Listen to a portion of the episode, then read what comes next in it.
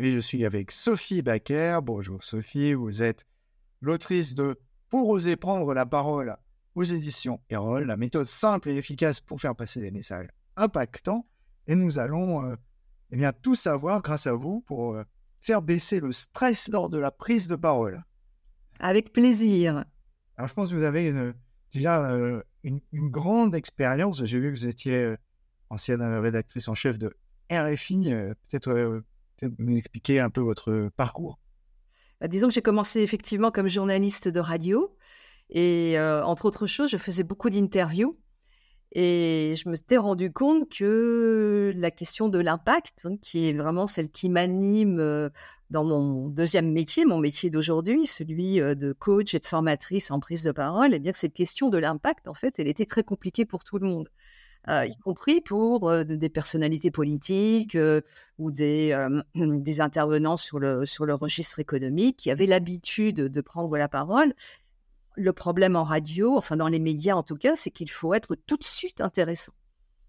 Et que ça, c'est quelque chose qui n'est pas euh, naturel, culturel.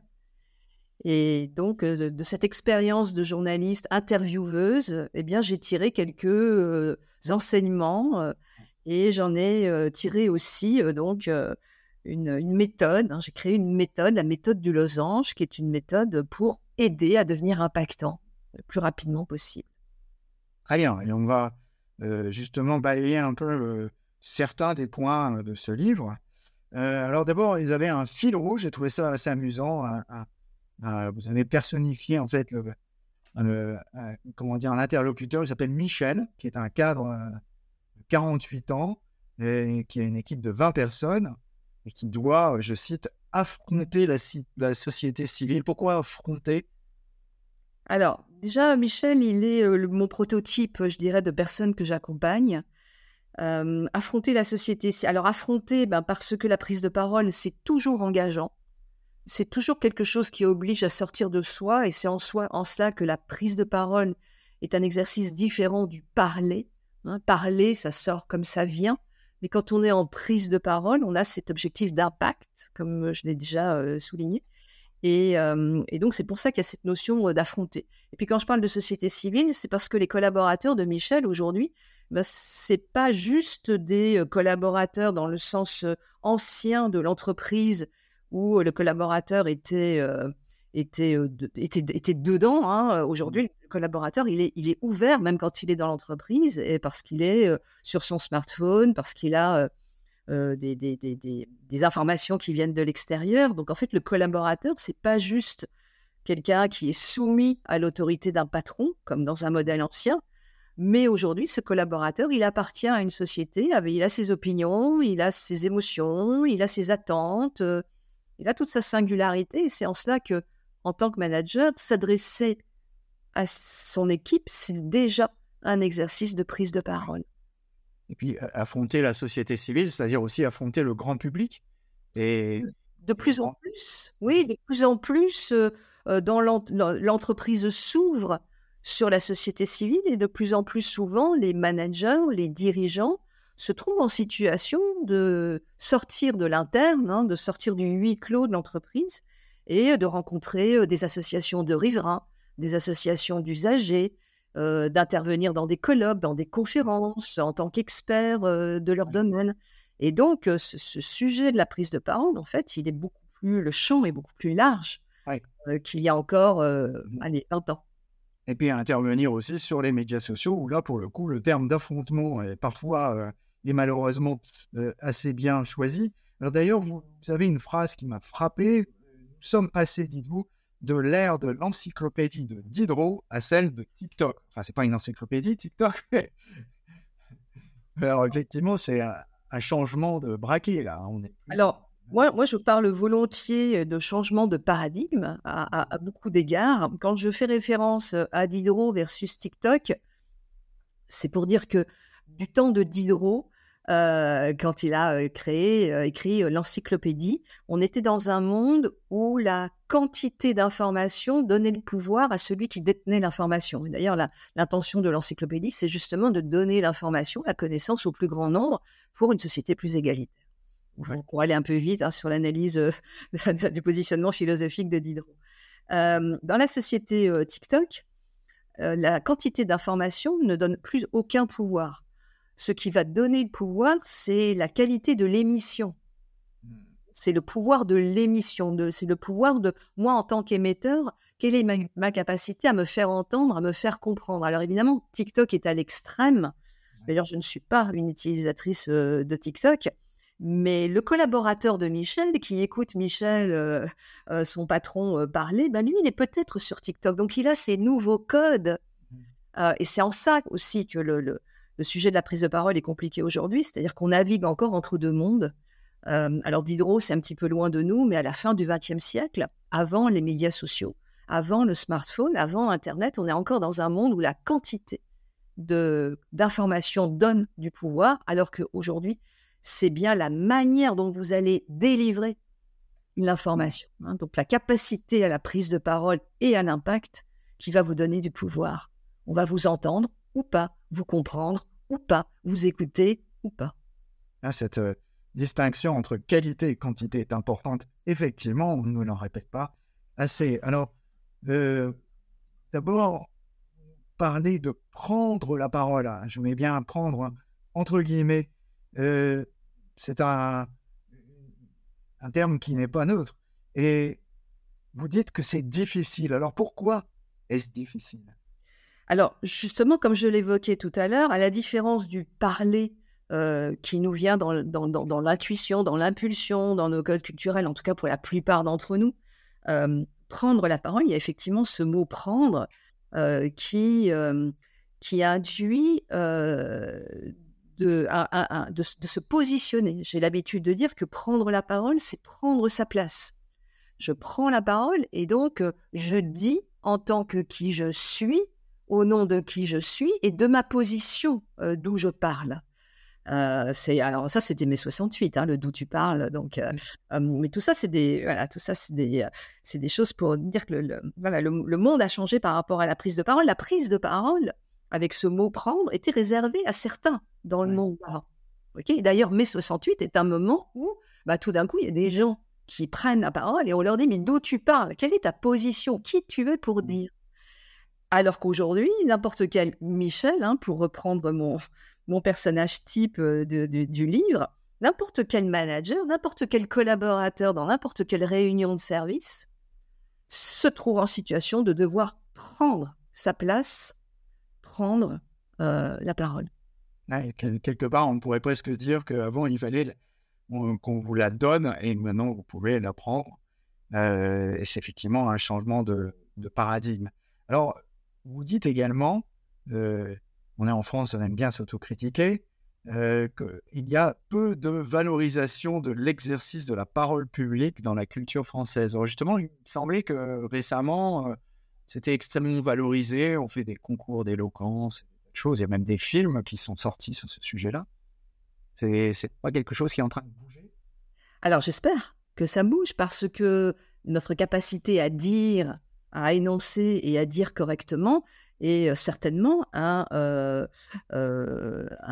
des ingrédients d'une démocratie qui fonctionne. À partir du moment où on ne se comprend, à l'inverse, quand on ne se comprend pas, on ne peut plus vivre, vivre ensemble. Donc j'espère effectivement que le sujet de la prise de parole se trouve un champ d'intérêt plus, plus large. Après, de mon observation, on confond plusieurs choses. Par exemple, à l'école, on nous propose de réciter quelque chose qu'on a appris avant. Donc on n'est pas dans un exercice de prise de parole.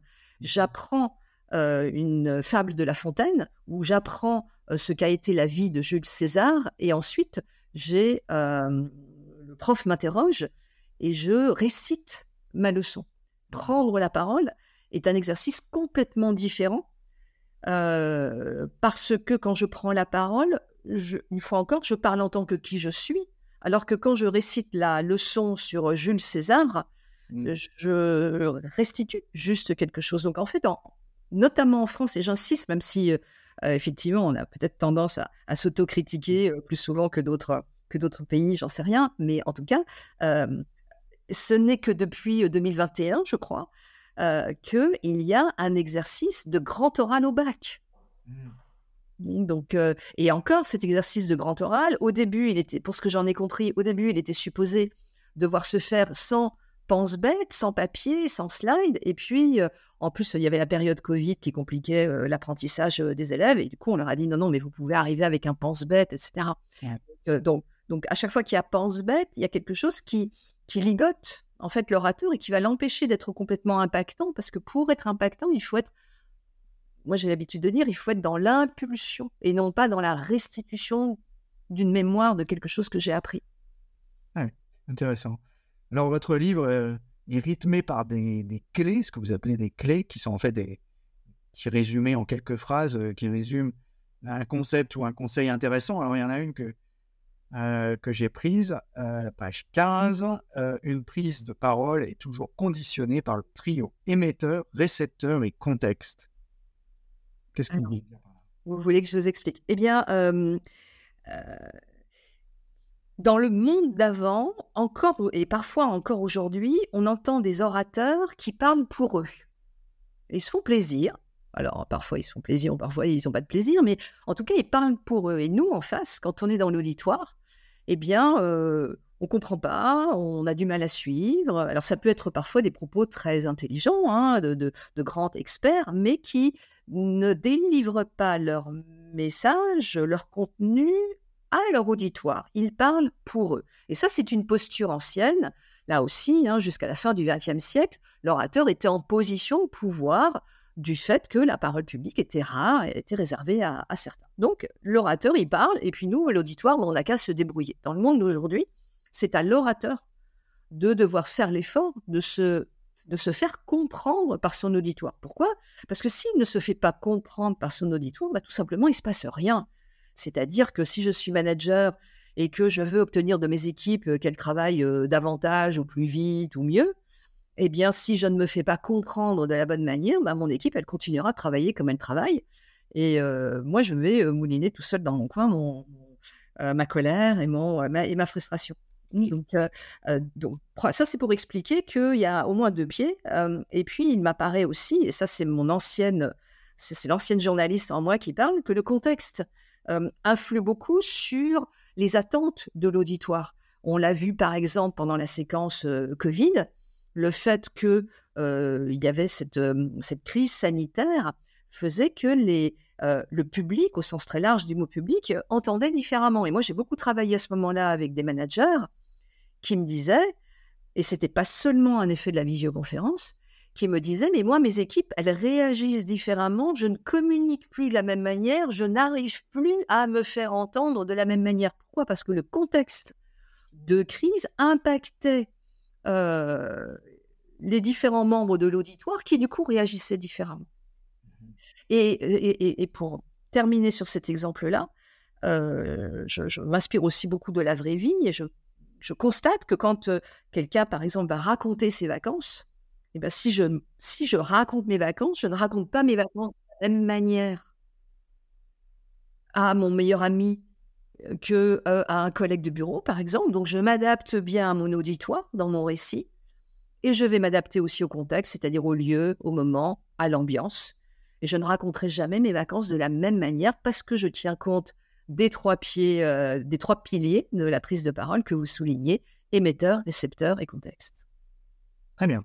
Alors, on comprend un peu mieux les, paramètres principaux de la prise de parole. Alors, maintenant, euh, on pourrait faire peut-être un, zoom euh, sur le stress et comment réduire le stress, parce que je pense que c'est souvent ce qui, qui arrête beaucoup de, de béotiens qui veulent se lancer dans la prise de parole ou qui doivent se lancer dans la prise de parole.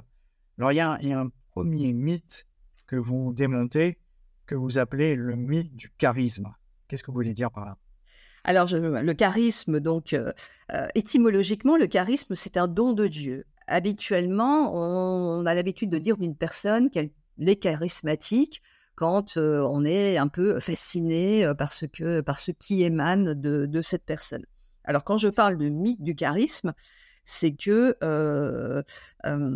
on, croit que qu'il y a des gens qui sont doués pour la prise de parole et puis que ben, moi, malheureusement, je ne suis pas doué et que je n'y peux rien. Or, Je pose le principe qui est que la prise de parole est une compétence comme une autre, comme le piano, la guitare, le foot ou le tennis. Certains sont peut-être effectivement plus doués que d'autres au départ. Tout le monde ne deviendra pas euh, champion à Roland Garros.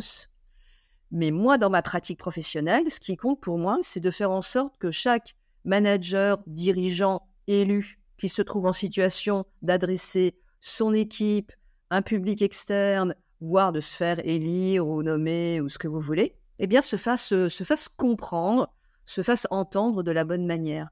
Donc, euh, il ne s'agit pas pour moi de travailler sur euh, le développement d'une personnalité, sur une approche psychologisante. Moi, je travaille avec les mots, je travaille sur la structure narrative, je travaille sur le registre lexical, et c'est pour ça que j'ai créé une méthode, parce que mon postulat est de dire avec une méthode, vous allez pouvoir apprendre, et en apprenant, vous ferez baisser le stress. Parce que ce qui vous stresse aujourd'hui, c'est que vous ne savez pas faire et que vous sentez bien que l'intuition n'y suffit pas. Vous sentez bien qu'il y a des trucs que vous ne maîtrisez pas.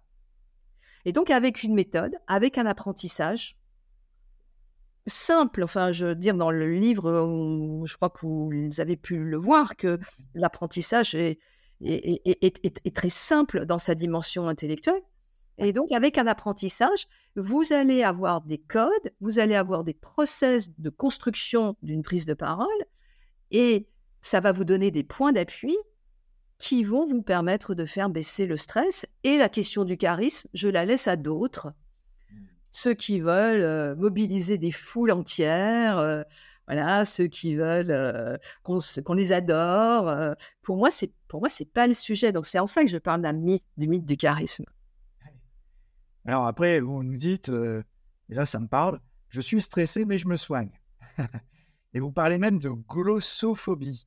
On connaissait la grossophobie, mais alors la glossophobie. Ah, alors la glossophobie, c'est la hantise de prendre la parole en public. Et moi, je crois que, euh, allez, euh, la, très grande majorité d'entre nous avons cette peur-là. Pourquoi?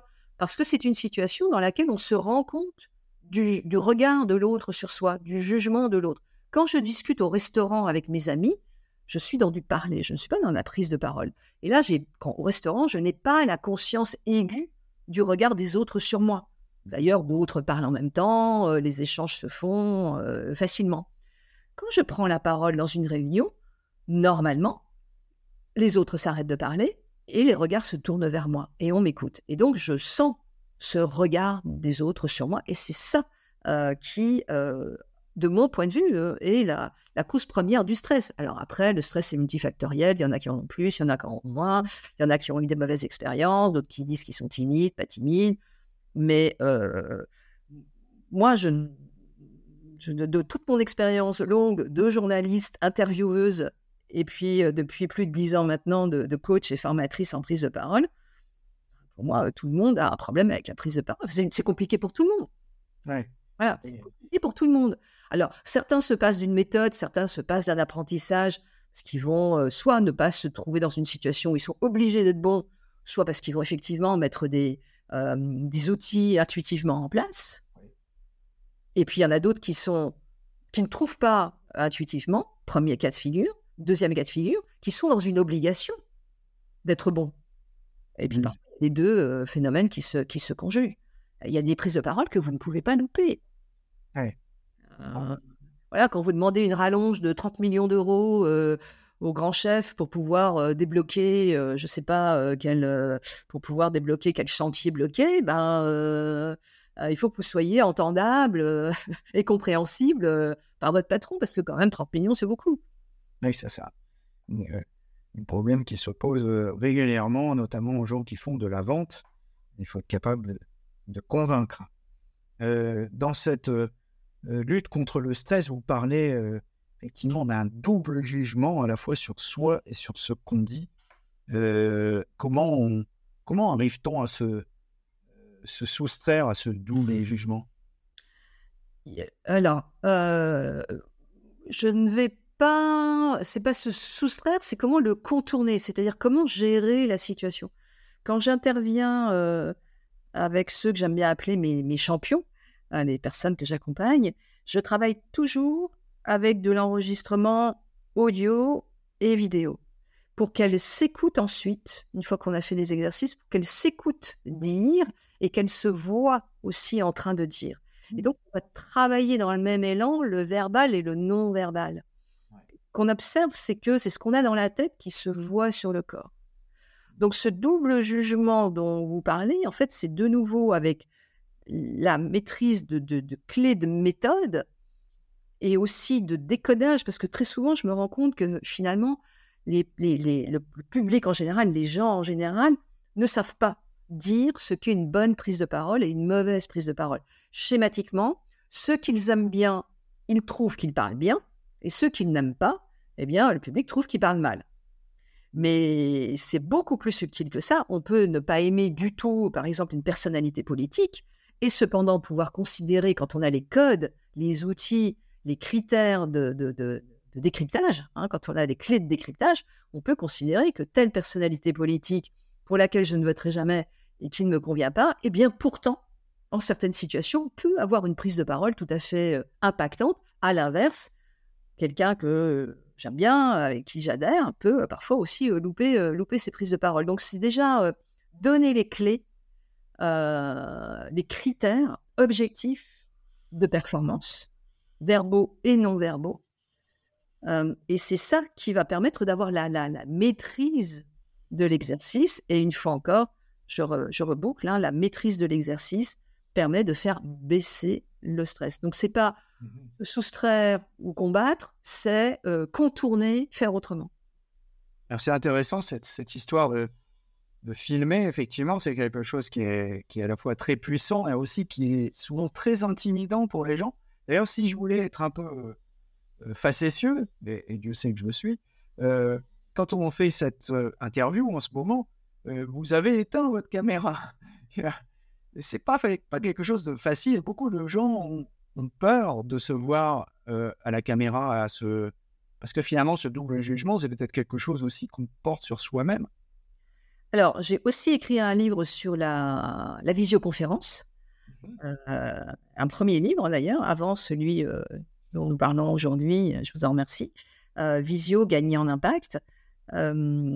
Aujourd'hui, si ma caméra est éteinte, c'est parce que vous m'avez vendu un podcast. et, que, et, que, si vous m'aviez vendu un, une, une, vidéo pour une chaîne YouTube, eh bien, j'aurais organisé mon espace derrière moi. Je me serais assise ailleurs je me serais coiffée ailleurs, euh, autrement, euh, je me serais maquillée, je me serais apprêtée différemment pour avoir effectivement euh, la, la, la, la maîtrise de la maîtrise de l'image. Mmh double jugement sur soi, pour revenir là-dessus, effectivement, c'est que très souvent, j'entends des, je, travaille avec des personnes qui sont encore beaucoup plus cruelles à leur propre égard, hein, jugeantes à leur propre égard, que les autres personnes qui sont dans la salle, par exemple, les autres participants d'une formation on a souvent un regard sur soi, une écoute hein, sur soi. Euh, et d'ailleurs, c'est assez intéressant de voir que, enfin, de constater que certaines personnes n'ont même pas envie de s'écouter. C'est même pas de regarder euh, l'image d'elles-mêmes en vidéo, mais n'ont même pas envie d'entendre leur propre voix.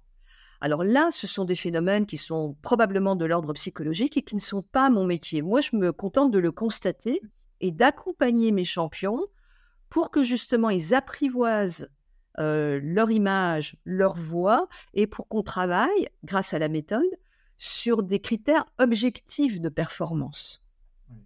Est-ce qu'il y a des inflexions vocales? Est-ce que le débit est correct? Est-ce que la prononciation est correcte? Ça, ce sont des critères objectifs. Hein. C'est pas j'aime, j'aime pas. Mmh.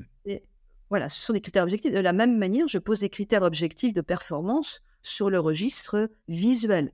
La posture, est-ce qu'elle est stable? Oui ou non? Est-ce que les gestes sont ouverts? Oui ou non? Est-ce que le regard est stable? Oui ou non? Là aussi, critères objectifs de performance. Et c'est ça qu'on regarde sur les vidéos. Et donc, ça permet aux personnes que j'accompagne de dépasser la dimension euh, première émotionnelle, affective, euh, psychologique, hein, et de regarder autre chose, de regarder autrement. Et en général, très vite, ils me disent, OK, ça y est, maintenant, j'accepte de me regarder parce que parce que je sais comment me regarder avec un œil professionnel, un œil distancié.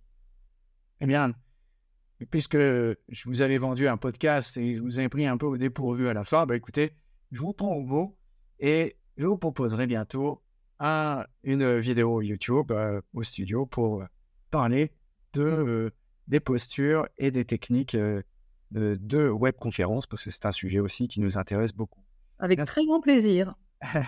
Merci Sophie et, et, bien bonne réussite pour oser prendre la parole. La méthode simple et efficace pour faire passer des messages impactants aux éditions Erol. Bien, ben voilà. Impeccable.